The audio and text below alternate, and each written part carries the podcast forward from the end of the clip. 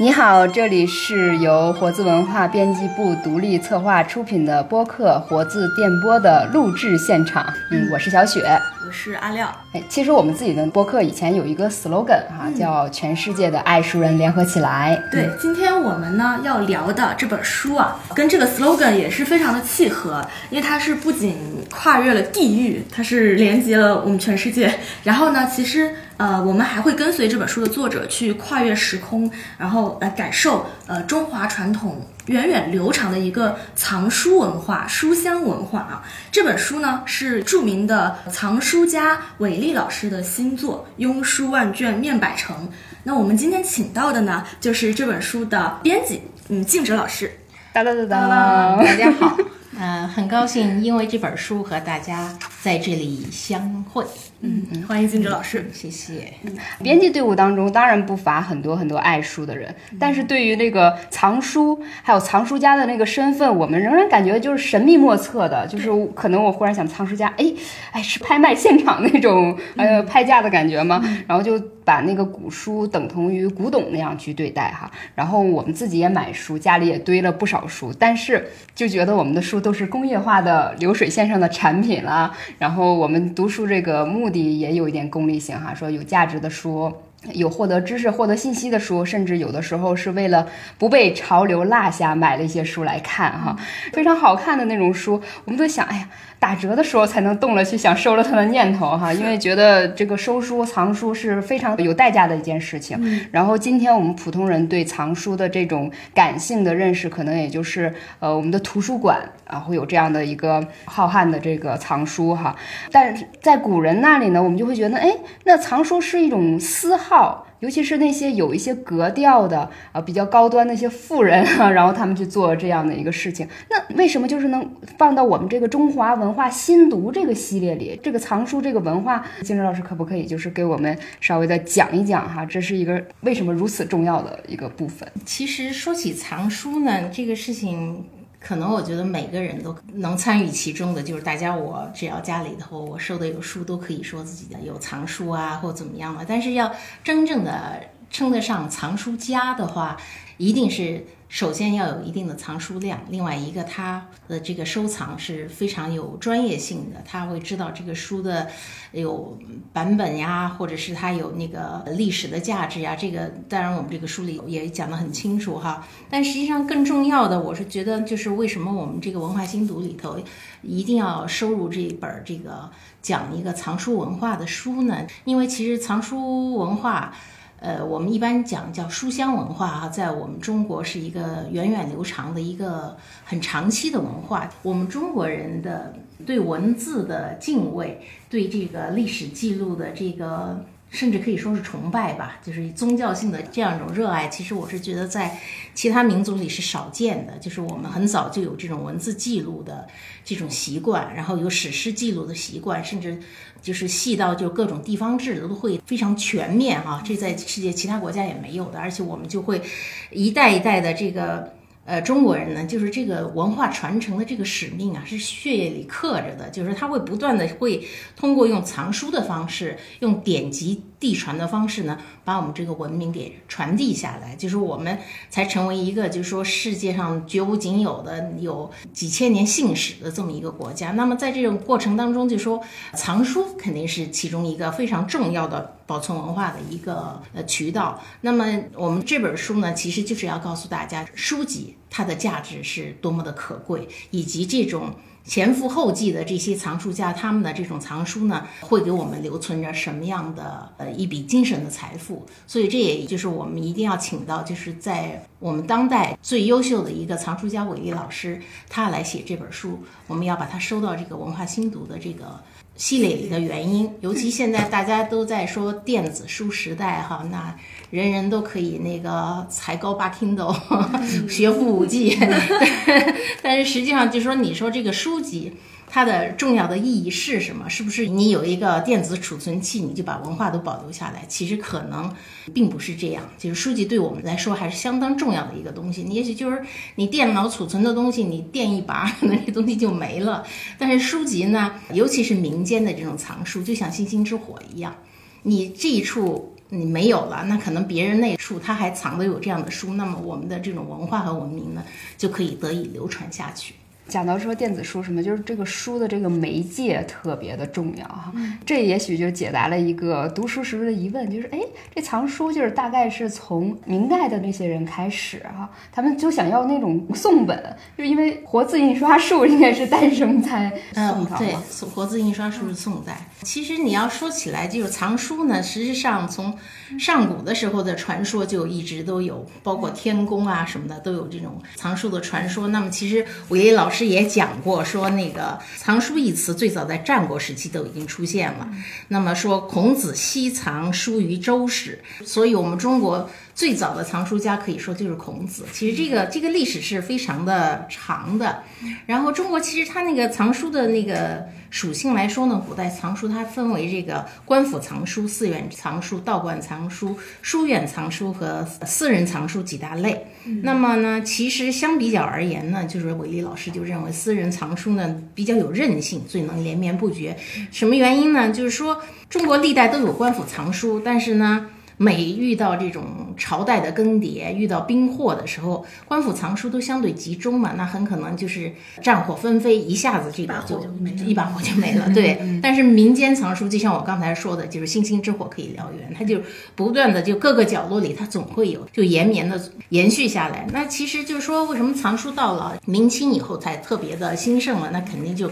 跟小雪说到的，就是说印刷术的这个出现是有很大的关系，因为有了印刷。术术呃发达了以后，书籍才会成批量的这样的生产，那么就更多的人能看到。以前那种很多都是抄书，那抄写的这种人工的这个呃书籍呢，它就本身就非常的少，那么能看到能收藏的人呢也非常的少。那么宋代开始了以后呢，典籍就可以得以就是成批量的能来印刷，那么大家就能看到的书就很多，藏书看书呢就。蔚然成风，那么后代的人呢，就会觉得，哎，宋代的这个刻版的这个书哈，就特别的漂亮，而且刻的又很精美。那么后代的人就越来越希望能够收藏到前代的书。在明清的时候呢，这个风气就特别的流行。我们这个书的书名叫《庸书万卷面百成》哈，应该是出自那个呃，丈夫庸书万卷，何甲难面百成。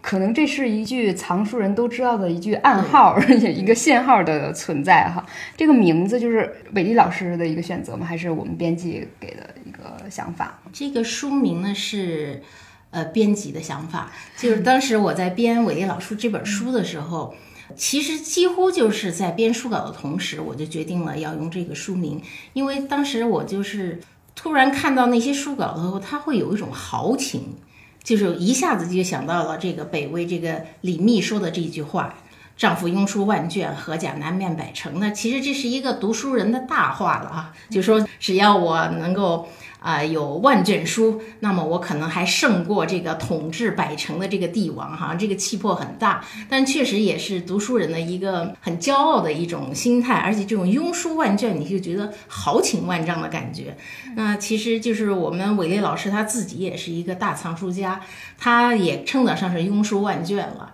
那我就觉得用这个。呃，因为我们这本书其实更多还是带着有一种文化普及的这样一种使使命，对，所以呢，我就想，那让所有的刚刚接触到这个中国藏书文化的人，如果从这一个标题进入的话，我就觉得大家都可能都会能够体会到这种豪情，所以当时就这么定了。但是呢，后来伟业老师跟我说呀，就因为这本书这个书名呢，还引起了很多人的误会。啊，这个是 以为是卖弄他自己的书吗？不是，是什么？是因为里边有个面字儿，因为我们都知道韦礼老师他去到处全国各地去寻访各种那个藏书的踪迹哈，各种遗迹，各种那个藏书家走过的地方，然后他们每次他。都非常着急去寻访呢，他就要拍照，他就为了节省时间吃饭呢，他就尽量的就找那种又快又有营养的这种吃法，那就吃面。每到一个地方呢，各个地方的面还不一样，他有时候呢就觉得好玩，他就每到一个地方，他就会拍一下说啊，我吃的叫什么什么面，什么什么面。然后很多朋友看到了以后，还跟他开玩笑说，哎呀，那你这个秘书记写完了，你就可以再写个秘面记。所以这本书一出来啊，庸书万卷面百成，好多人说啊，那你是不是？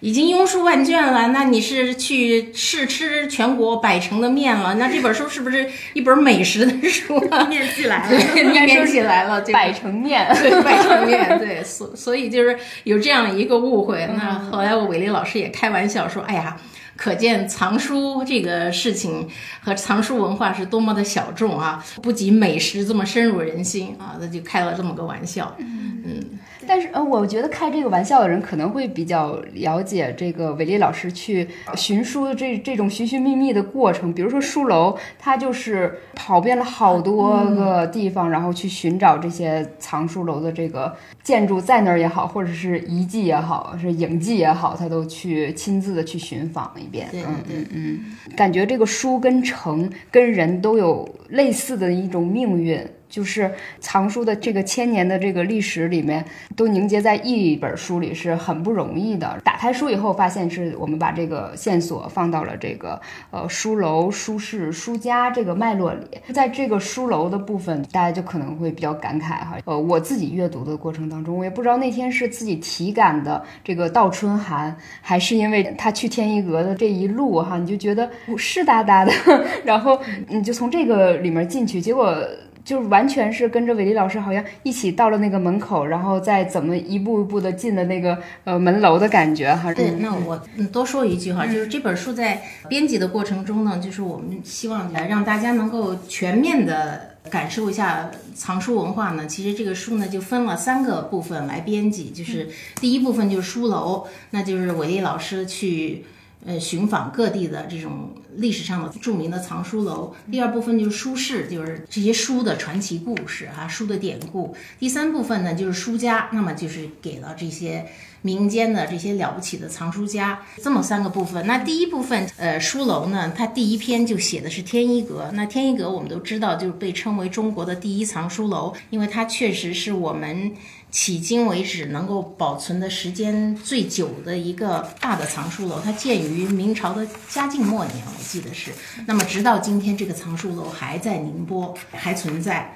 那其实就是说这篇文章呢。呃，应该是伟丽老师写的这个书楼里头第一次收进出版物的一个文章。因为以前我记得伟丽老师在别的书里头写书楼的时候，我印象很深的是有一个豆瓣的那个书评人还专门写了他那本书，说：“哎呀，说伟丽老师什么书楼都写了，就没有写天一阁，是不是因为天下第一楼是太难写了？”还替伟丽老师解释。但其实呢，我的理解就是说，以前伟丽老师。去天一阁呢，他始终觉得他不满足，他还没有完全的探访了这个书楼。等他真的去探访了这个书楼，他上到了天一阁的二楼。天一阁的楼上，因为一般人不让进去的，那么他终于有一次机缘合适，他能够进入到楼内，他能看到了这些书以后，他才完完整整的把他对天一阁的这个探访和研究呢，才写成了这篇文章。那就是我们书里的这第一篇文章，就是以前他没有。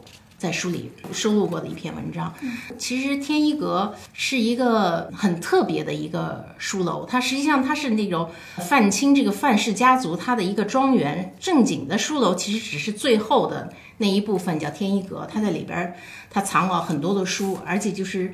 范钦藏书呢非常特别，就是他不像他同时代的那些藏书家那样去追求说我要收藏这个宋元的课本，就是那些特别有。文物价值啊，古董价值的那些书，他收藏的全是当代的书，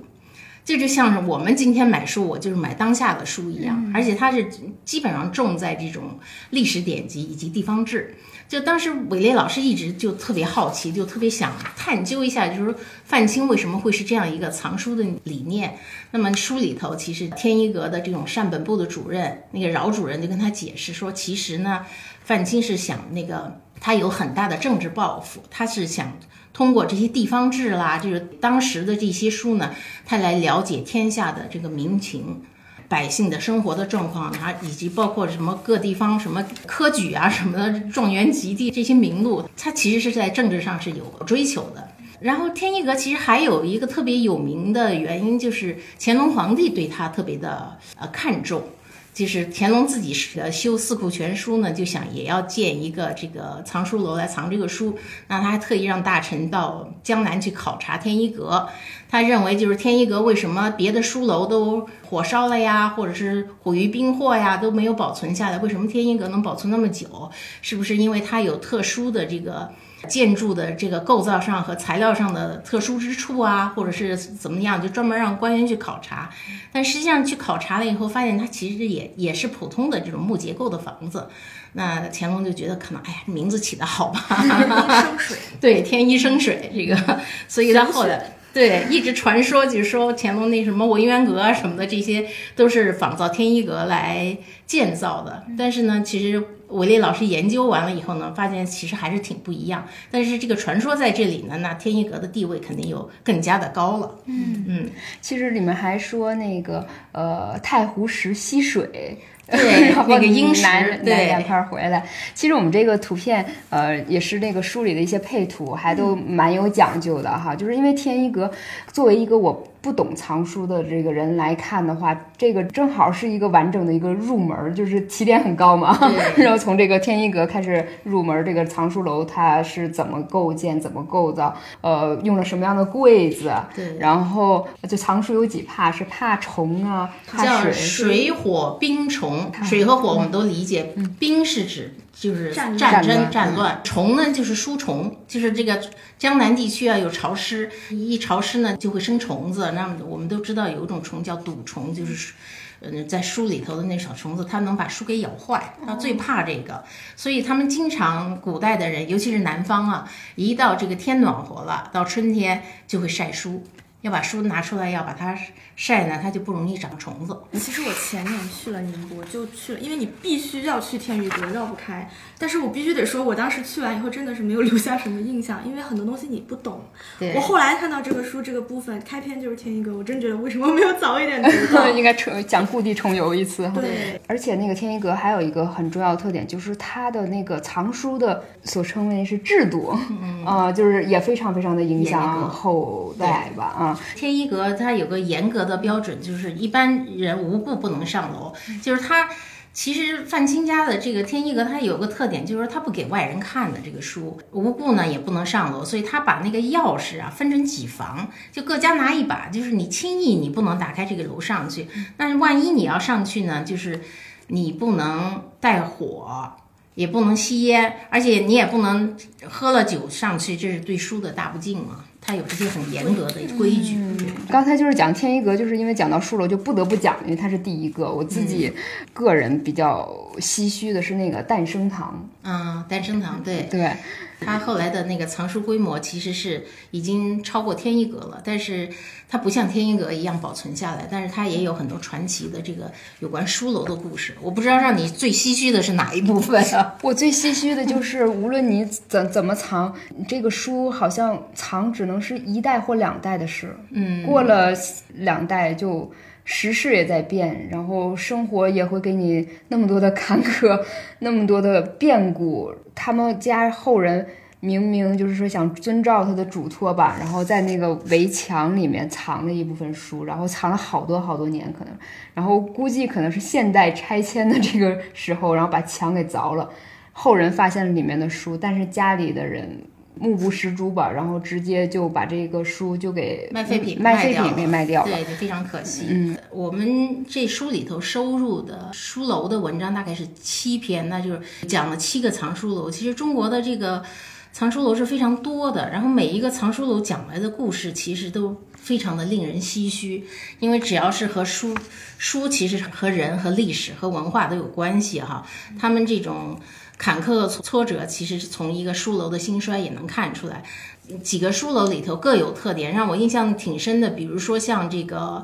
应该是五桂楼吧。我记得这个五桂楼最让我难忘的一点就是说，它在清初的时候。他是为了把那时候的禁书，我们都知道清初的时候不是搞文字狱啊，好多崇祯年年间的书都被那个禁掉了。然后这个书楼的楼主就是他，为了把这些禁书给保存下来，就是不惜的把自己的这些呃善本都给拆了。然后他把它编成一大本书，这叫什么经文类超类似一个东西，他就把它分门别类的，好像搞成是一个我今天啊我自己私藏弄的这么一个书，就让很多孤本、很多禁书能够这么保存下来，这我我印象很深。五桂楼的这个，另外就是曾国藩的富后堂，那曾国藩很有名了，而且我相信好多人去湖南旅游都一定去过这个富后堂，他那个。卸甲归田以后呢，就吩咐他儿子说啊，那个我就不干了，我要告老还乡呢，让他儿子就在家乡建这么一个庄园，然后打算就是回去就读书了。那么这个富后堂，它其实它因为有大量的曾国藩的藏书，所以它就很有名。但是这个 我印象很深，就好多人可能看过《曾国藩日记》，就它里边就是很痛心疾首的说啊，我为什么？修这么个房子花了那么多钱，这个太腐败了，我 我太羞愧了啊！明明就说那个少一点钱建了，结果怎么花这么多钱还建了十年？对对对，他他自己在日记里就很很羞愧的，这这个也给我印象非常深。然后其实我觉得里边那个最唏嘘的故事是毕宋楼的故事，嗯，就是毕宋楼。呃，我不知道你们可能也也读到了那个陆陆家哈陆心园对陆心园的这个毕宋楼，但是他最后这个毕宋楼的衰败，而且他最让人诟病的就是说他把他的那个，他因为他有很多珍贵的宋代的藏本，最后把这个书楼的藏书呢全部卖给了日本人。那尤其在这个百年前哈，那个大家的这个民族主义情绪又比较那个高涨的时候，就很多人就是。很愤怒，就是说你这个书，你宁可我嗯，它全烧了啊，我也不能香魂留在中国大地上。对你也不能说就你就卖给日本人了，等于说你出卖国家的这种文化遗产，那么他是背负了很大的这个骂名的。但是实际上你看韦丽老师写呢，他就说其实毕宋楼的衰败背后其实。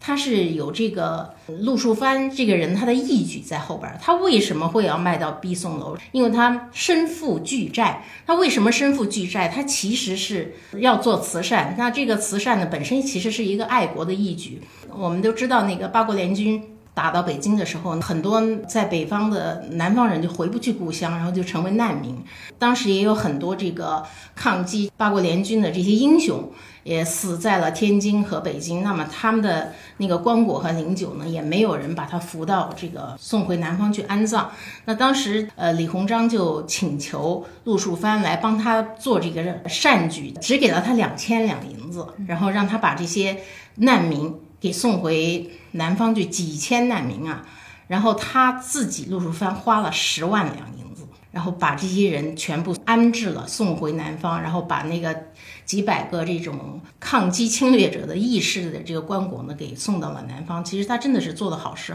然后后来又是因为一个记不特别清楚了，也是因为一个什么义举吧，他又花掉了很多银子。但这个最后不得不他自己跟银行贷款，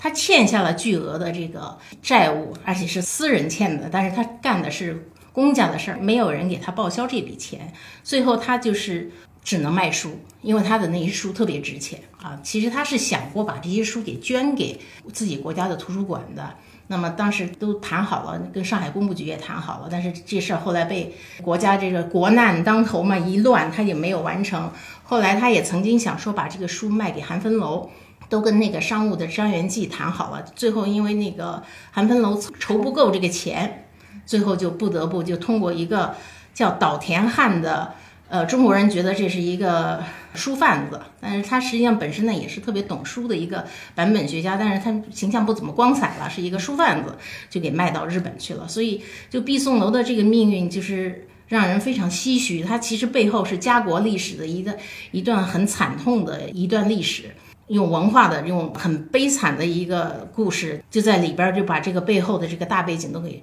给展现出来了。最后，陆树藩晚年就是。非常的灰心，所以就出家了。对，那年就出家了。嗯，所以你看完以后，就是我觉得这里边真的是家国历史也全都在里头了。那其实刚才说到这个日本人岛田汉哈，这个人我发现在书里头他出现的频率还是挺高的，就是他经常在中日之间来回做这种倒卖倒卖啊，或者是他他还有一个非常不光彩的事迹，我记得是就是里边讲到过云楼。就是过云楼那个说有一个规矩，就是说你可以到我这儿来看书。那过云楼也是非常有名的一个书楼，就是你你可以来看书，但是你不能记录，你也不能借书给带走。后来韦林老师考证了半天，发现是说几年前岛田汉曾经去过云楼看书，而且借走了几本书，借完了就不还了，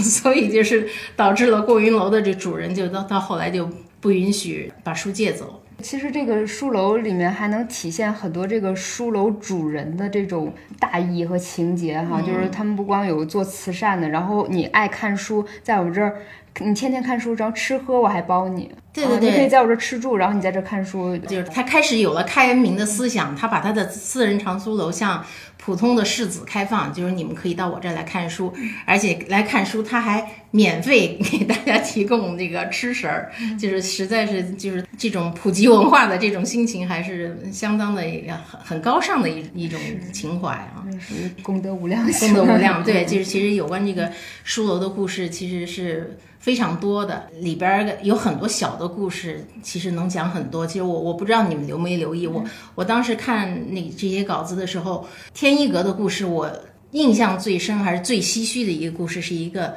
女子，对，是一个女性的故事。就是这个这个女子，其实她到底叫什么，我们不知道。就是她是一个特别爱书的人，爱看书，而且她本身好像据记载，她本身也是一个大家闺秀了。他爱书爱到，他就听说天一阁的这个藏书有名，他的毕生的愿望，他就说啊，太想去看天一阁的书了。然后呢，他就听说天一阁，呃，为了把这个书保护不受虫蛀呢，所以就用了一种叫云香的草。这个云香草据说是就是七里香。那 我们大概就只会想到周杰伦的歌了，不知道是不是同一种植物。因为太喜欢了，他就不停的。就是各种的绣品，他就只绣这种云香草，绣了好几百件。然后呢，所以人们就管它叫绣云，或者也叫云娘。因为他这么爱呢，就是他们家也为了成全他，就说那让你到这个范家去吧。那到范家唯一的方式只能是嫁过去。那嫁过去呢，人人家那儿也已经有正妻了。其实她是嫁过去还做妾。等于这个女子把自己献出去了，就为了我去看天一阁的书。结果嫁了以后呢，她到了那才知道，就是天一阁有一个非常，我们都知道天一阁有很多规矩哈，怎么怎么不能上。其中一条就是女眷不得上书楼，那就女子不可以上楼看书。然后这个芸娘她最大的这个希望就在那一刻就破灭了，所以过了不久她就生病了，病了以后就。很快就去世了。去世之前，她跟她丈夫就提了一个要求，她说：“我毕生所求就是这个。既然我不能看书的话，你能不能我死了以后把我埋在这个天一阁旁边？”那据韦丽老师说呢，说民国时期的时候，好像这个女子的墓还在。就是她看见过老照片，是天一阁旁边确实还有这个秀云的墓，但是后来现在是已经没有了，我们已经看不到了。但是这样一个女性的故事，会让我们特别的唏嘘和悲哀。就是说，呃，在过去这是一个女性没有地位嘛，就是历史中也留不下她们多少的事迹和故事，所以她只能是呃用这样一个悲惨的故事来告诉我们，其实女性在那个年代是多么的。不受重视哈，嗯但也说明是一样，也有女性她也是那样的爱书哈。一个人能爱书爱到什么程度？我把命许在这里了，对，能把自己献出去，不顾一切的这样的结果，最后是这样一个悲惨的结局。就觉得是受限于那个时代，然后女性本来公共活动就很少，然后买书又是这样一个需要去张罗呀，然后交涉呀，而且又需要巨大财力的这么一个投入吧，应该就很难有这个女性来露面和这个主持哈。但是其实。我很感动的就是韦丽老师这本书里，会让我们在很多的历史的缝隙里看到这些女子的形象。对对对，对，除了秀云这个故事哈，还有那个曾国藩的曾孙女儿，就是他那个他自己还有个藏书楼，对，然后那个，而且他还会挑的书还好呢。对 对，这每个呃就是曾国藩他家就不止一处藏书楼，好几处。然后那个他的曾孙女选的那处就是有曾祖父的这个什么日记呀、就是可以选一些书的啊。然后还有就是我们这个藏书家里面好像有一位就是叫呃洪亮吉，就是给藏书家排座次的他的那个母亲。这是这个在书市的这一部分里头讲到的，这一个叫洪洪亮吉的，他之所以有名，是他给藏书家分了五等啊，排了个座次，就是那种做学术勘定的那种啊是一等啊，然后呢这个做这个反正最低等的就是说就是卖书的卖书的，对分了那么五等，就是他分的是不是合理？啊，就这个另说，这伟烈老师也有他的观点，介绍的很清楚。但是里边有个小缝隙哈，就小雪说到的，就是他因为从小很小，他父亲就去世了。然后他母亲好像是一个知县的女儿，然后从小就是他母亲教他读书，经常会读到那个什么“夫者，妻之天也”。一念到这一句的时候，他的母亲就会痛哭，就说我的天已经没有了。然后，所以他每次一念到这儿，他就会把这一句跳过去，免他他母亲伤心。嗯，那其中还说到了他的外祖母哈，他的母亲的母亲也是一个爱书的人，他经常带着这个外孙去晒书。那么边晒书的时候，就会拿起书给这个孩子讲，就是你你会看到，就是说。呃，实际上很多女性的这种身影在这缝隙里头，你会发现她在文化传承里头其实有相当大的作用，就是说她在孩子的教育啊什么的这些方面是起着呃决定性的这种作用。洪亮吉还特有意思，说他后来喜欢书画，经常就让他那些朋友说给我画一个母教子的读书图什么之类的，来寄托自己的一些思念吧。啊，实际上，其实我就觉得，虽然就说我们在过去我们知道这是一个男权社会嘛，那么这种历史里头，他很少能够，呃，记录到这个女性她爱书啊或者藏书，甚至女性在那个年代她很难独立的说自己去建一个藏书楼。那么你说女藏书家在我们的历史上就好像就显得很少，那但并不是说没有，实际上就说很多那个夫妻呀、什么的，其实大多数人提起来都说这个男性是这个藏书家，实际上他是夫妻共同来藏书，而且这个女性她是非常懂的。就比如说，说就是那个这我们就得讲到那个书市里头说到了这个两汉书传奇哈、这个两汉书极其的传奇，传奇到了什么地步呢？我们一会儿再讲。说到这个柳如是，就钱谦益的夫人柳如是，她是一个就是非常。懂书的一个人，她其实就是钱谦益的这个绛云楼和红豆馆都是非常有名的藏书楼。那其实，在其中做整理呀、编撰啊这些工作的，其实都是柳如是啊。那他其实是一个用我们今天说，这不光是一个图书馆管理的专家，而且他还是一个研究的专家，他会知道怎么去编撰这些古书。这本身他就是很了不起的藏书家。那当然，其实我们回过来又要说这个两汉书传奇的故事，我不知道你们俩是不是知道这个故事啊？一本书能够以楼换书，到后面又怎么？呃对，以对对书换楼，以楼换书，以书换楼，然后是那个逃过火灾，然后最后又归于火境的这么一个传奇故事。这个两汉书呢，其实是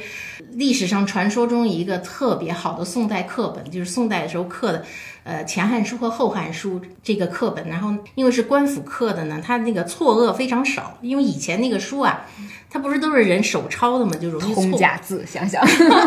对，就是因为错愕特别多，那么这个官家来修撰的这个书呢，它这个这个错就很少，就比较权威。这个版本再加上那那个刻工也比较优秀，排版啊、用纸啊都很漂亮，所以就被后人追捧。再加上在元代的时候呢，又被这个。赵孟俯给收藏，赵孟俯爱这书爱到什么程度呢？就是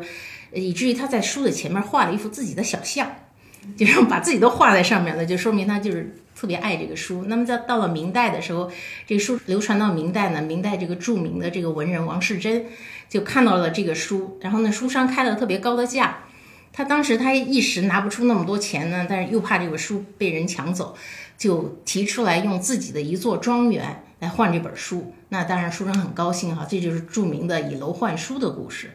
然后这个书王世贞买走了以后呢，这就是我们说到刚才那个唏嘘的故事哈。这个藏书你藏的再好，你觉得这是好书，你子孙不重视那也没用，所以他很快到他儿子背这书又被典当出去了，又流落到外边的市场上去。那后来呢就被这个明末的这个大儒钱谦益又到了他的手上，被他给收了。他大概是花了一千二百金买了这个书，买完以后特别喜欢，天天看，哎呀，每天都要拿出来读一读，就觉得这书爱不释手。但是呢，后来呢，钱谦益因为爱上了柳如是。啊，要求娶柳如是这个故事，当然我觉得可能好多人都知道哈，就是柳如是秦淮八艳之首嘛。我觉得就不用强调她的艳，而是强调她非常有才学、非常有见识这么一个女子，就很多人追求，好多达官贵人都要追她。但是柳如是的这个条件就是说，你如果要娶我呢，你必须要正妻之礼来娶我，你要把我当正妻看，还很有一个独立平等意识的这么一个女性。那么他当时就被一个那个权臣叫这个谢象三追求，呃，他也知道这谢象三不可能用正妻之礼娶她，就想摆脱他。那么这这当然说意识说起来就宽了哈，就好有人就给他出主意说，你摆脱他有一个方式，就是说你干脆就是你嫁给他的老师钱谦益。谢象三这个人再不好呢，他对老师还是挺尊敬的。你嫁了他，你就安全了，你就可能就不会被这样一个权臣不放过。那么，所以才有后来的啊，那个柳如是穿着男装去见钱谦益啊，一见钟情或怎么怎么样这些故事吧。钱谦益为了娶她呢，那个家里也不同意吗？那他当然他要表示对这个柳如是的尊重，也不能把她娶回家去当做一个妾室，他就要在外边给她盖一个别院，让她过正常的这种像是一夫一妻的生活一样，就要盖这个绛云楼。但是他要盖这个楼，他又没钱。那怎么办呢？他就只好忍痛把他最心爱的两汉书卖出去，其中的关爱我们也不知道怎么回事，反正就是他把这个书就卖给了谢象三，他的情敌，这个非常非常神奇。那那谢象三还就知道是这么回事呢，就压他的价，以一千金也把这个书买走了。那么用这个卖书的钱呢，就盖起了绛云楼，就迎娶了柳如是，这就是著名的以书换楼的故事。那其实这个绛云楼盖好了以后，一时不是成为美谈嘛？然后他和这个夫人在那里藏书啊、吟诗作对啊，过得很幸福。但是没想到过了几年，这个柳如是生了个女儿，这个奶妈带着那小孩在楼上玩的时候，呃，小孩子不小心碰倒了这个火烛，一把火把绛云楼给烧了。烧完了以后，钱谦益就感慨说：“哎呀，幸好两汉书我卖掉了，这个书就没有被烧掉，很庆幸的这种心情哈。”就后来其实陈寅恪还曾经写这个柳如是传的时候，还说了说这个钱谦益毕生 毕生所爱啊，一个是两汉书，一个是柳如是。那么陈寅恪就认为说，其实还是得了柳如是，就是还是比较值的，因为有知己相伴二十五年。啊，还有这么一个评语。那其实这个故事到这儿也没完哈，就是后来这本书又流散出去，到乾隆皇帝的时候，哎，他收到了这本书，乾隆皇帝也特别爱这个书，哎呀，也爱的不行，也要把自己的像画在上面。但是最后故宫着火，对，宫里头着火。当然这个火怎么烧起来也是各种说法都有，因为那个宫里头好多人不是偷书啊什么的，就是他要掩盖他的这个。偷拿东西的这个行为呢，就放了火，就是传说是这样哈，所以一烧呢，把他那个书楼给烧了，那里边这个两汉书就，你也不知道是被烧掉了，还是说是不是就是像伟业老师这样的藏书家就会在想，哎呀，是不是有人把它偷出去了？哎，真希望是有人偷出去了，而不是给烧掉了。但是就是这本书。最终就是成为一个江湖传说，它还是被烧掉了。就是就是这本书的传奇故事，至今就是很多人还津津乐道的一个一个故事。对，就是读完这个，我就在脑海里想象，哎呀，这是本什什么样的书？就让人一看都爱的不行，金光灿灿吗？对，而且它的这个活过了好多代，真的是有的时候有一些古书就是这样，可能它的魅力就在于你想象一下，它见证了多少年、多少朝代的这个烟火，所以你就会更加觉得它意义非。非凡。虽然我们不懂那个藏书的这个市场哈如何，但是就是每一个古籍上面谁留下了自己的印啊，或者是说全是一个个红色的印章，这一个红红色的印章就是这本书在一个个藏书家手里头递传的这样一个清晰的历史。嗯，其实我记得就是韦老师他后来提过一嘴，就是他说他有一个章就叫“曾在韦立家”。他就说，可能有的藏书家会留一个印记嘛，然后他写这一句话，意思就是说，他知道这个很多时候就是暂时的，这个书暂时的陪他一阵，在他的手上而已。而且其实实际上他也不舍得盖了。后来他们这样真爱书的人，真的有这个章，他也不太会去真的往上面留印记的，不会像乾隆那样的。嗯，不过其实这一方面，那个韦丽老师他的那个心态还是非常开放，然后那个视野也是比较。广阔的，因为他讲到一个书家的时候，不敢确认是哪一位，就是因为他总会把自己的那个买进买出的那记录，卖了多少钱都写在上边。对对对。然后当代的人就很不耻这个事情了啊，说你这怎么能把这个不上台面了，你给写到前面嘛？但是那个美丽老师说，这个其实是为了供后世来研究这些，这就非常难得的一个书籍，这个流转的一个很好的文献的资料。然后还有一个就是那个《永乐大典》，韦丽老师也。非常的朴实哈，他说这个人家一问说你哎你是藏书家，说那你有永乐大典吗？然后这是气就憋下来了。对，这个确实，这个真没有。对永乐大典的故事呢，我觉得好多人可能也都知道，就是那永乐皇帝哈编了这么一部大书，可能让人抄好了是应该是一万多卷吧，一万一千册。对对对，但是后来就是不知道为什么就不见了这个书，这也是个疑案。只是到嘉靖年间，好像嘉靖皇帝也很喜欢。这个书，而且让人就再抄一份儿，但是抄完的呢只剩八千册，那么剩下那那个原本的有一万一千册不知道哪去了，所以大家都在怀疑说是不是因为嘉靖皇帝太喜欢这个书，就把它陪葬在自己的陵墓里头。那嘉靖这个陵我们都知道在十三陵的是永陵吧，好像是，但韦烈老师说哈，说已经探测过了，说永陵里边已经全是水。说万一这个书真的是跟了他进去的话，那可能也就不在了。但是我也老师一直心存一个希望，他说他的一个大梦想是，突然有人突然告诉他哪一天说啊，这个永乐大典在什么地方发现了，然后他能发现这本书的这个谜，这是这是他。表达自己一个藏书家对这个书的一个热爱和期期待吧，但是确实我们也不知道这个书它是不是真的还存在。嗯，伟丽老师他的这些描写里，不光是那些，就是你觉得我们聊了好多，好像挺伪光正的感觉，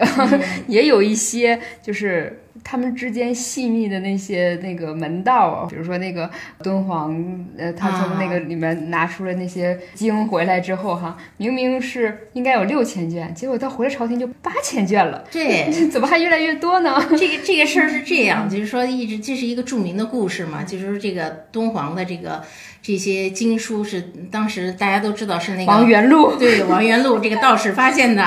然后上报了朝廷，但是朝廷没有在意，后来他就。把他那个嗯，都让这个伯希和这些人就全弄走了，所以敦煌的这个精华的书籍全都在国外。但是呢，当时其实呢，伯希和他们也拿不走那么多，其实还是剩了不少的。那么就是十年以后呢，这个清廷就终于说意识到这个书很珍贵，要给运到北京。但是运过来以后啊，韦丽老师书里写到，就说负责运京事务的官员叫何彦生。那这个何彦生呢，和这个著名的一个大藏书家叫李胜铎。他是儿女亲家，那么他就说这个可能不知道他们做了什么样的商量，所以这个书运到北京了呢，不是运到了公家的库里，而是运到了这个何彦生的儿子何振仪的家中。那这何振仪呢，就是这个李胜铎的女婿。那么里边就写到说，这个呃李胜铎和另外的两个官员呢，先去把这个敦煌写经呢挑选了一遍，就大概他们可能一共拿走了几百卷的。其中的精华的书啊，啊，这个故事呢，我后来就是我编完这本书以后，后来我看到荣新江老师有一个说法，说这个传说是不准确的，说其实这个书运呢还是给运到了这个学部藏起来了，但是呢是李胜铎监守自盗，就是说他在那儿做官，然后他就不停的在里边就偷，他就把这书偷走了。那不管是他。是很猖狂的运到女婿家去挑，还是说在这个监守自盗拿着书，都是极其可耻的一种行为嘛？那么他被他们偷走了以后，这个书本来记录说运到北京的是六千卷，结果后来等他们偷完了以后，说再清点呢，变成了八千卷了。就是怎么越偷越多呢？那其实里边是有个门道，因为它这个敦煌写经啊，它都是残卷，就是它都是撕成。一块一块的，你根本不知道说哪个是完整的一件。那你要拿走了以后，你要想显得多，你就再撕几个呗。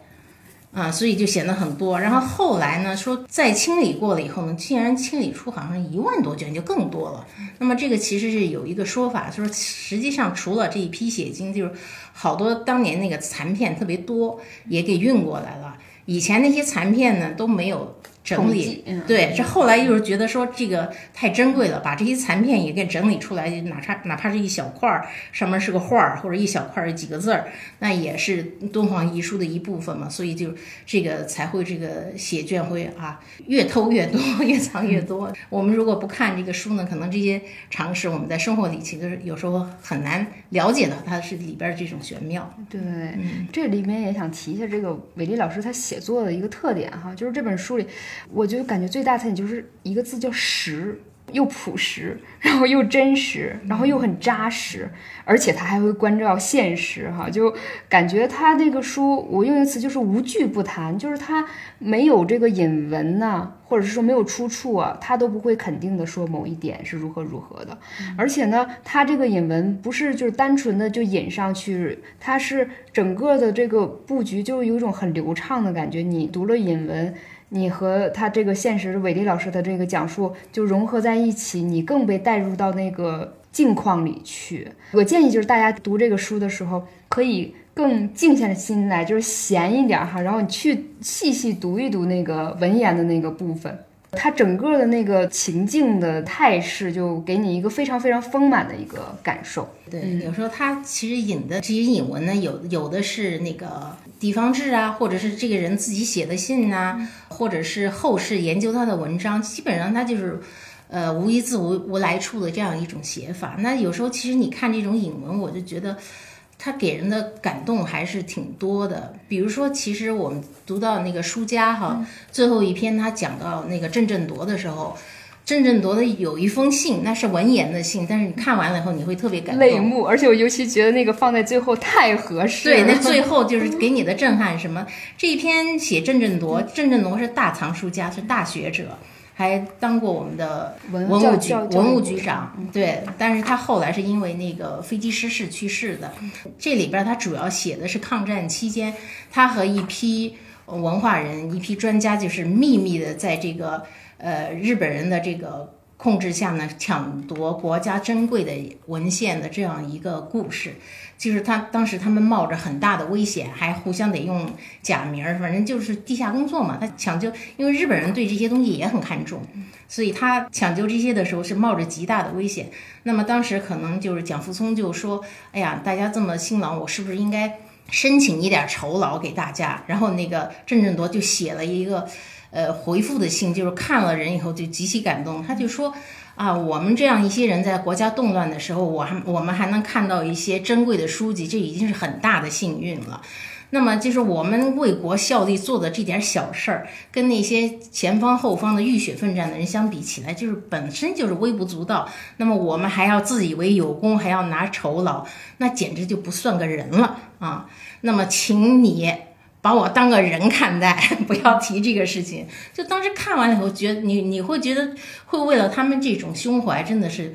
确实非常的感动。嗯，尤其最后就是最后一段，它正好是郑振铎的这一封信，确实是我觉得作为这个书的一个结束，是一个非常有力和一个呃让人会很不仅是很感动，而且会很自豪的那么一个结束。就是我们有这么好的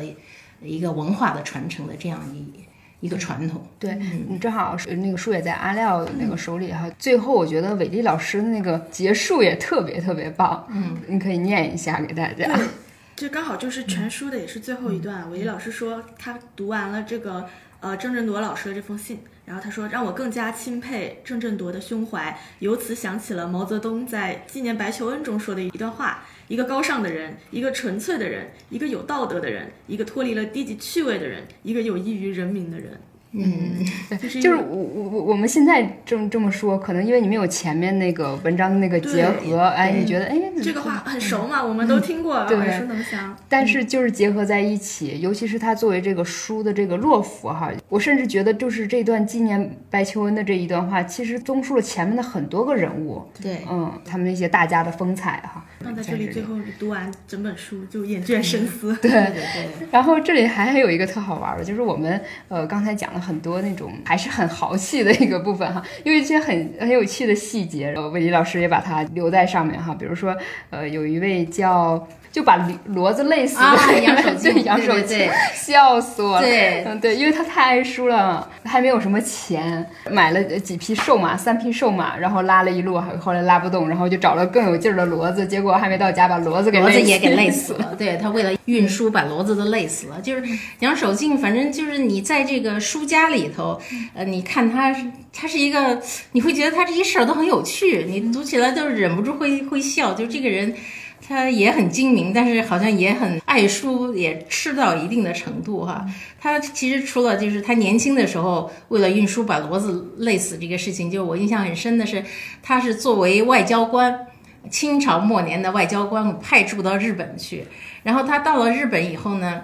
工作干不成，对工作没有没见他有什么成就，但是他有个大成就，他在那买了非常多的中国的古籍给买回来，是因为什么呢？就是当时那个日本刚进行了明治维新，就是一切要向西方学习，正在极力啊去中国化的时候，对我们都知道日本文化是很受这个中国文化的影响，所以他们在历史上就是很倚仗这个中国的这些典籍，所以一直有这个买中国古籍的这个。传统嘛，但正好赶上这个明治维新，那他们要去中国化呢，就一下子就造成了好多人就把这个汉字的古籍书呢就贱卖了。那杨守金去了以后就特别高兴，就把这个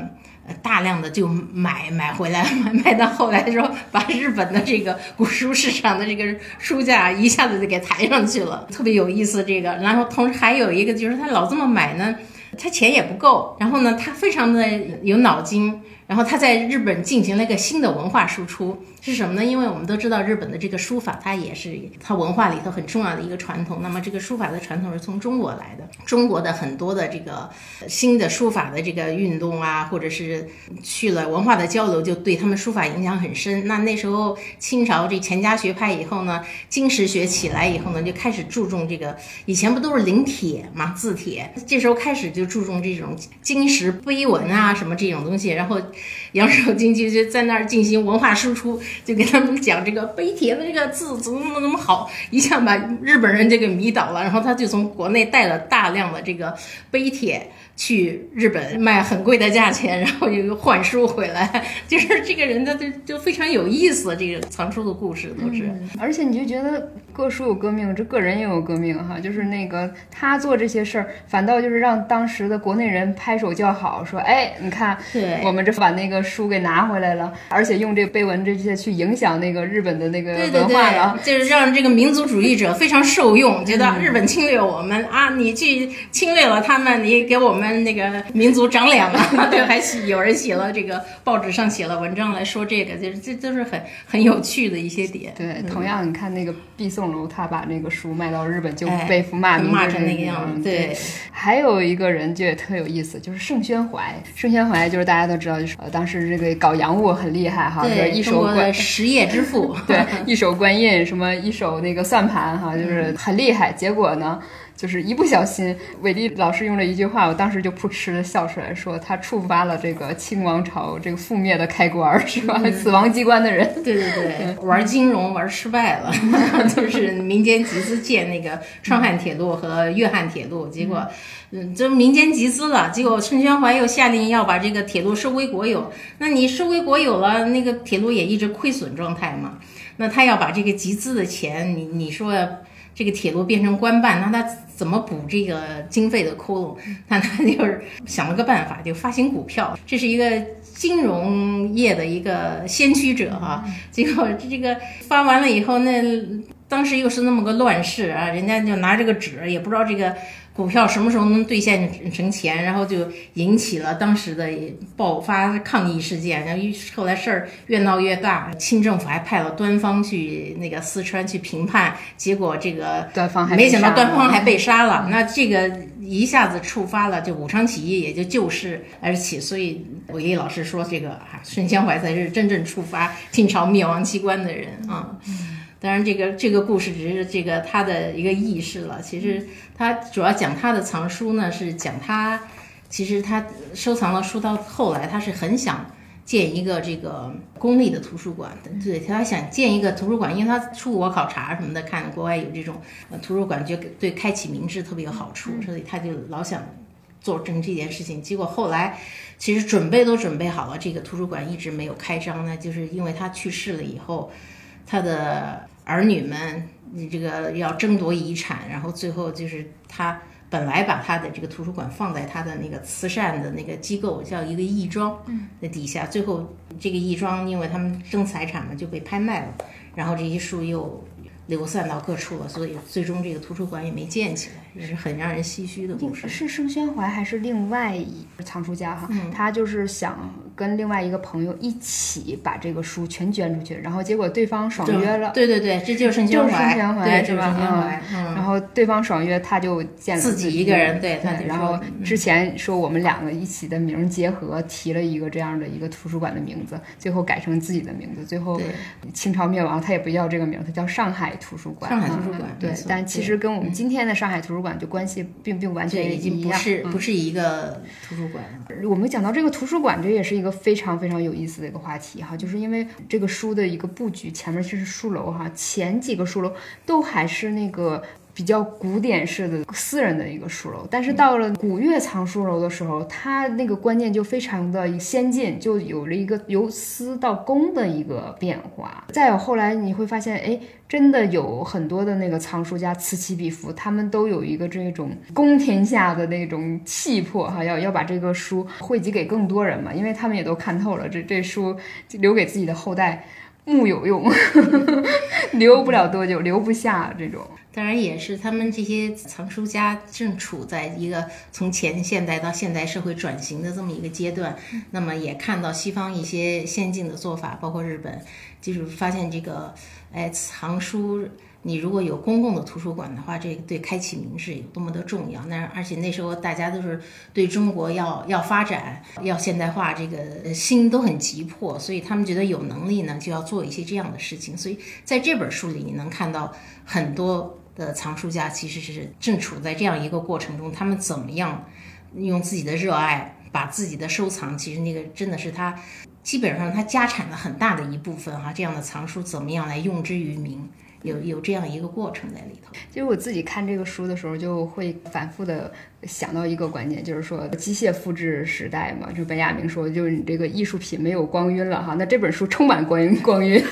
全都是那个纯手作打造的这种纯手工艺的这个呃历史感满满的，又融汇了那么多人时间和精力的一部部书哈。伟丽老师他还有一个，就字里行间你会感觉到，他虽然挺追慕这些古人的，但是他。同时能看到他们的一些局限哈，比如说那个古月藏书楼，它一方面我我们刚才讲，他说是由私到公的一个转变，他有一个挺大的一个感觉，历史功绩你好超前啊，就是感觉他好像没有出过国，怎么能把这个先进的观念带进来？但是同时他又讲到这个人同时还种烟草。嗯，然后他不知道吸烟的危害，然后就是天天尝烟如何？呃，这样的并置的这种细节，就会让你更周正的回到一个现实感哈，就是不是说那个我们在追忆说啊逝去的就多么多么美好，就是这些呃让你唏嘘的往事就多么的高妙。其实现在就是因为图书馆这种再普通的一个人，你都可以就是去国图啊什么之类的借阅这些善本，我们这才是一个新世界。但是你对这个书有多少的那个了解哈？呃，我们确实对这个藏书文化这个心里这个血脉是不能丢的哈。这里呃，我们也可以谈谈这个伟力作者其人吧。前一阵儿好像那个阿廖也去 有跟采访过，很有幸是刚好不久前，因为伟力老师出了这本书嘛，然后我们就劳烦他来接受采访，做一些宣传。嗯，刚好也就见到了伟力老师，然后也听了他跟。记者们去聊聊到会聊到这个书，也聊到一些他的故事。其实，嗯，韦老师他可能有一米九吧，他很高大，对，嗯，但是就是我我很感佩的一点吧，真的是就是我才知道他是受过伤的，他其实是在这个就是我们看《优书万卷编码城》，你就完全能够感觉到。韦礼老师对这个书香文化的这种痴迷，对这些古籍的痴迷热爱，呃，但是我是才知道，就是他呃之前出过意外，他在寻访的呃过程中，在河南的一个县里的一个古寺，然后被断碑砸下来，砸伤了脚。所以当时又是情况很危急，他在荒郊野外好不容易送去这个县医院，然后又没有就很好的医疗条件，辗转回来医治，最后就不得已就是落下了这个这个情况。呃，嗯，当时是因为就是没有得到及时的这个救治吧，就是后来不得已就截肢了。所以韦雷老师他嗯，其实他的左腿一直是带着假肢，但是他依旧还在。奔跑在这个中国大地上，到处去寻访这些那个有关书香文化的一这些遗迹，去一定要亲自去看到、亲自拍到，然后把这个研究给写出来。而且他也讲到，就是说他自己其实有种焦虑，就是老觉得自己不不知道还能走多久，因为他那个腿断了以后，我们都知道这个断肢以后，他那个神经啊，他肌肉他很快会萎缩，那他就会越来越萎缩。然后创了这个假肢，他也不知道，他韦雷老师有个困惑啊，就是说你他找不到一个群体，大家一起来交流，说这个我戴假肢这个运动是怎么样更好，让我的这个更健康或者寿命更长什么的，他找不到这样交流群体，他在网上搜也搜不到，所以呢，他就完全就是在自己的一种感觉里头就觉得，哎呀，我不知道哪天我不能走了，所以他就一直，我们经常能看到韦雷老师就不停的在外边在跑。他就是想尽快的把这些都跑过来，像他最近一直在寻访苏东坡的遗迹，就把他的苏东坡的每一条路线啊，什么出川呀、什么被贬谪啊什么的这些道路，他都是一条一条的要要走下来。呃，其实很感佩他这种爱书、这种奋不顾身的这种精神。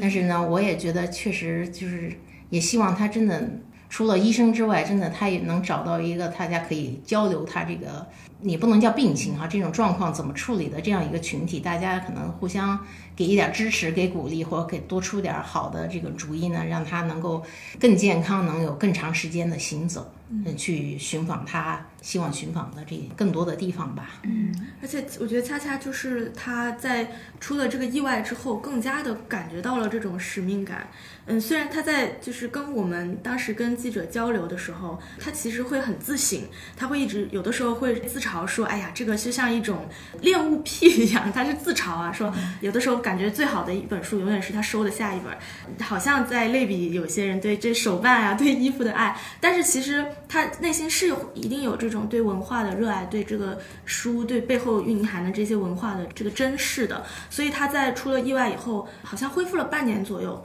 又去寻访，而且大家知道，在荒郊野外找这些，很多时候只是在书上只言片语的踪迹，它都是就是可能没有多少这个遗迹存留的，都是爬山、翻山越岭，带着这个条件，呃，然后嗯，他也会直言说，其实可能就是会担心自己会不会以后走不动了、做不动了，所以他更有这个紧迫感，要赶快去把这些东西完成。他每天他又要去规划，然后同时又要去写作，我觉得这个是。异于常人的一种毅力，一种热爱。就即使在城市里哈，就是你去寻访一个遗迹，也是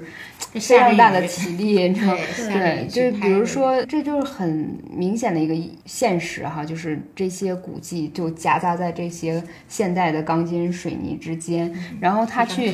对，他有的时候去不同的地方的时候，就门朝哪开是不知道的，就经常是面对的是一个铁门，然后他。就是同样的一条道，他就绕来绕去找这个有没有这个门儿，究竟有没有这个呃人在啊什么的。在这本书里，你其实就可以看到这样的一些记录吧。就是有一个，就是他特别率性，然后也特别感动一个地方，但是我有点忘了具体是讲哪一章哈。就是找这个地方，结果这个东西都没有了，很愤怒。对，然后有有人正好那个车呃不小心碰了他一下，他就当时就当场暴躁了。嗯，就因为他当时感觉内心的那些愤怒无处发泄啊，无处宣泄。你想想，一个人孤独的走在路上哈。哈，去探寻这些东西。然后他其实是在这些你不知道有多少世代这些自然环境冲刷的一个地方去，从一草一木、一砖一瓦里面跟一个远远的对象去沟通。所以这个书真的是一个凝结很大很大心力的，然后也充满灵气之作。我还特别佩服他的一点，就是我觉得，别看你们这么年轻，我觉得你们都比不上他。一个是他有意的训练他的记忆力，就是他的记忆力非常好，他看了那么多书，他就能记住。然后你一问他什么啊，滔滔不绝，马上就讲起来。他每天他对自己的要求是每天起码写一万字，我觉得三百多万字，对这个太吓人了。他每天要一万字，我说你这个一万字怎么完成？而且他说这一万字他还不是一本书。他要几本书，他差着写。为什么要差着写？他就是要锻炼自己的记忆力。很可能就是说，你你写了一个什么东西，你把它放旁边，你很可能就忘了，你又得从头看一遍。他不，他就是说，他要让在几个不同题材的这个写作里头跳来跳去，然后他还记得住上次写到哪了。我应该再接着怎么结构下去？这个能力实在是很了不起。这其实是我，我就觉得它是一种跟今天的这种电子时代对抗的那么那么一种方式。他说古人读书也没有今天说你有个手机，你今天随便一搜索就完了。他大家都是要小时候就那么背背下来，然后你记住那么多书。我们今天的人无法想象哈，就说可能皇皇帝跟几个大臣说的时候，动不动就说一个什么典故，谁谁谁一句诗，那也许很冷僻，那大臣马上就得接下来这什么什么诗。我今天的人觉得说不可能，但是那时候的人读书人就是这样，他就要博闻强记。那么韦丽老师就觉得古人能做到，我们为什么今天的人做不到？你不要整天怎么依靠一个手机哈。我们觉得我们最大的体会就是，以前你还能背得下你好朋友啊、你父母啊手机号，现在你谁的号码你都记不住了，因为太方便了。你又有微信又有什么的，你都不用去背，手机直接打开，然后那个都存在里头了。就大家太依赖现在这种电子设备哈，相反就是说好多能力都退化了。我估计现在所有人没有。多少人会说我记性特别好？我看了什么书我过目不忘？已经越来越少，因为就是因为这个电子化的时代哈，我们可以凭借的这个拿这个手机，好像就什么都不怕了这样一种感觉，实际上就让我们很多的能力都在退化。我这两天还有这样的苦恼，我喜欢同时看几本书，结果等到那个书就比较长嘛，等我看完之后想头儿写讲的什么来着，又得重新来，对，就是翻多项目管理。对我看那个，我看到那个标题的时候，我都啊是讲这个，但是具体的观点是什么来着？就更别提你要自己写了，然后你还要有一个那个构架，然后往里填。请最强大脑的节目组联系韦丽老师。对，我是觉得，就是说，其实我们在今天这个现代生活，就是越来越所谓的提供方便哈，就是怎么样所谓的把大家从哪里哪里解放出来。这个解放其实让大家也越来越懒，同时呢。不仅是失去一些能力，而且也失去对一些美好的东西的一种体悟啊，或者是感受啊，或者去创造的这样一种能力。其实那个韦韦雷老师一直在特别想做一件事情，其实他在书里也一再的提到，就说以前的人如何的风雅哈，就是爱书人他们会定期举行一个集会，做做这种雅集。那做这个雅集的时候，大家会把自己最近收藏了什么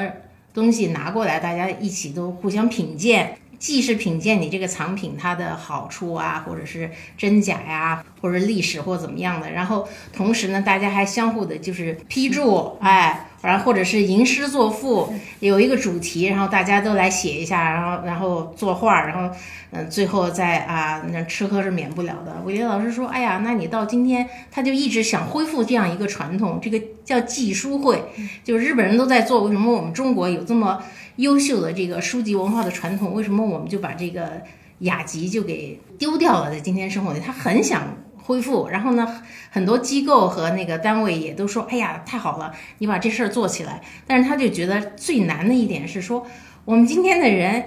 你说会吟诗作赋的有几个？然后毛笔字拿得出手的有几个？你在那儿，你说你不能说啊，我拿出成品来，大家互相看一遍，然后吃喝一通就散了，就是说一点风雅都没有，只剩吃喝了，那这还有什么意义呢？所以他一直在思考，就是说很想把这种。很好的这样一个雅集的传统，其实这是对书的一种寄托了很多的感情，但是同时又是考验大家这种文学文化修养的这样这样一种活动，想把这个传统给复兴起来。当然也很希望伟烈老师早日做成哈，让我们也能去沾一沾这个书香之气哈。啊，如果大家之后想练习伟丽老师的雅集的话，现在就要多读书呀，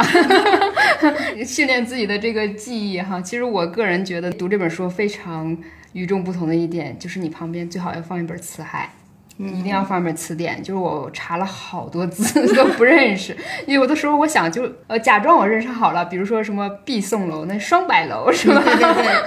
看的时候呢，尤其是我们的那个字，其实那个它在那个书行里还是比较小的嘛，我真的都得盯着细看，哎里面究竟有几划，然后去查它这个样子啊。我其实还用了一个方法，大家别觉得我这个技术用的不好啊，就是有一些手机你可以扫描这个字，然后直接搜嘛。识不出来，对，所以你真的得拿一本辞海去看，然后也真的是记性不好，我查完回头我还还得 忘，这真的是一些比较可能有点生僻的字了，嗯，就是因为讲了很多古人嘛，然后又有很多呃文言的一些部分啊，但是你看完以后真的会觉得很爽。然后我们这里就是想问，就是金晨老师作为这个编者哈，就是您做这个书的时候，就有没有一些巧思或者说理念或者是说呃一些什么阅读的这种 tips，就是很想让大家知道。嗯，其实我觉得书好还是因为一个是我们有那么深厚的这个藏书的历史，我们有那么深厚的文化传统；另外一个就是说还是作者好，就是作者他呃既博学又非常懂藏书，同时呢还亲身的去能够去探访，那么这一些都造成了他能写这个书。嗯，能够独一无二的一个基础，最重要的是在这儿。那么编者能做的呢，就是希望能在这么好的书稿的基础上，你能够。做一点锦上添花的事情啊，就是分成这三部分。我跟伟林老师也讨论过很多次，就是我们怎么来编这本书，怎么样跟他以前的书不一样。然后呢，还要贴近我们，就是我们大部分，比如说像你们这些年轻的读者，也许以前还不了解这个藏书文化的时候，大家怎么会对这个书感兴趣？那么可能在编辑上就要做一些。就是你，你要花点功夫去让大家比较好的能接受这个东西，就包括，呃，选取哪些文章，因为这个伟老师写过那个他了解的这些书楼啊，了解的书家，那简直是太多了。我怎么在里边把它选出这些篇目，怎么样有代表性？其实就是我们来回讨论了很多次。好多篇目我就觉得是要要取它的独特性嘛。说到这个，我本来编的时候，我曾经还选过一篇，就是伟杰老师写到一个女的藏书家的故事。他就认为，在中国的历史上，就说其实就是纯正的女性的藏书家不多。这当然是社会条件所限。他所谓纯正是什么呢？就是他自己是个独立的藏书人，然后他还有自己的藏书楼。那么其实里边是写到一个这样的藏书家的，叫显玉清。但最后呢，还是觉得，就是说，可能跟别的那个书家啊什么的这些比起来呢，确实是，呃，分量不分量还不够丰厚，因为可能那个资料也没有那么全，而且他藏书的那个特点也不是特别的明显，我就觉得非常的遗憾没能收进来。那么，也许就说，我不知道藏书这个行业到现在，其实基本上它也不算是一个多么的。大众或者是说未来特别有前景的一个行业，我不能说未来还会有什么新的女的藏书家哈，那我只能是说，希望大家都越来越关注到，其实女性读书人哈，女性文化人也也在我们的这个书香的传统里头，其实是特别有贡献的。嗯，我们刚才讲的都是很多传奇，很多有时代感的进入的这些人楼市哈。但是这个书里面有它非常非常专业的那个部分，就是对于我像这种对藏书之前几乎属于一无所知的人，至少知道了啊，大概可能会从几点来建一个书，然后。呃，也可以知道这里面的那个呃收藏的一些理念哈。如果未来有一天就是在书市上碰到这本书，我不太可能吧？但是就是至少少上当，就告诉你不太可能。然后我我觉得最大的一个启发就是你在旅行当中，你多去看看那些夹缝中的建筑。它也许前边就一个呃小碑，上面写了什么什么省级的那个什么纪念馆，或者是说什么哪哪年被列为那个文物保护的一个单位，然后上面写了什么名，你也许。真的那个时候，嗯，没，因为我们没有那么博闻强记吧，你这个时候搜一搜，也许你会发现这个背后有一个很让人唏嘘、很浩瀚的一个故事。好的，现在就学习伟丽老师，多多锻炼我的记忆力，因为读了一本书之后总是对不上号了，有点。但其实你记住了那个故事里面那个动人的部分，嗯，对，对其实就是接你的话哈。然后如果要推荐的话，我觉得就是最后你确实还是从这些书香文化去读到各种人、各种还有一些历史的那些碎片，我觉得这个是非常动人的地方。呃然后嗯我也是记得，就是之前韦老师他谈到这个书香文化，他说到，嗯，其实这个旧书，呃，就是它很特别，这个书是个很特别的东西，不只是说我们从一直就有对书的这个敬惜自止这种尊重，然后你想，它是有专门的一个藏书楼、藏书点的，和我包括我们现在图书馆也有专门收藏古籍的地方，而其他的藏品，相对这个艺术收藏这方面来说，其他的藏品它可能是进统一的进到博物馆，而书它是一个相对更特别的，恰恰也是因为它承载了很多。它是文化，它是人类知识，这个是靠这个来传承的，人类的故事，人类的文化。所以你是在读了这个书以后，知道了这样的我们有这样一脉文化传承，你才会对这样一个事物，对书本身会有更多的感受。同时，你又通过这些书走入了好多的人，然后复杂的历史。我觉得这个是这个书最大的魅力所在。嗯，刚才金竹老师也提到一点，说现在这个时代，你胆敢说，哎，年轻人，你入藏书这行呢？就像呃，韦丽老师在这里，呃，也反复提及说，有很多人哈，他有很多用现在话来说 title，就是大家纪念他，就是因为他不同的身份，但是很少有会后面冠以说藏书家三个字。但是他在这个藏书方面做出了非常非常大的一个贡献。其实我们刚开头也也已经已经说过了，就是呃，因为书籍的典籍不断的递传，所以我们的文明才得以延续。那这就是比较高大的一方面哈。但是你说让我推荐这个书，我觉得我说了那么多道理，其实我不如我在豆瓣上看见有个网友的评论让我感动。他说，只要是爱书的人，看见这本书便心生欢喜。所以我我就觉得这个哎，其实是最朴素的一个表达，而且确实你真的爱书的话，你看这个书你一定会嗯很喜欢的。嗯好，然后这里也剧透一下，呃，这是一个预热哈，也是我们先 深入的了解了这本书，然后补足一些这个基本的知识。回头我们也会邀请伟丽老师来做客我们的播客火字电波，呃，欢迎大家订阅我们，更多的知道我们这个新书的一个动态。嗯，好的，谢谢大家，再谢谢见。大家，好，谢谢，拜拜。拜拜。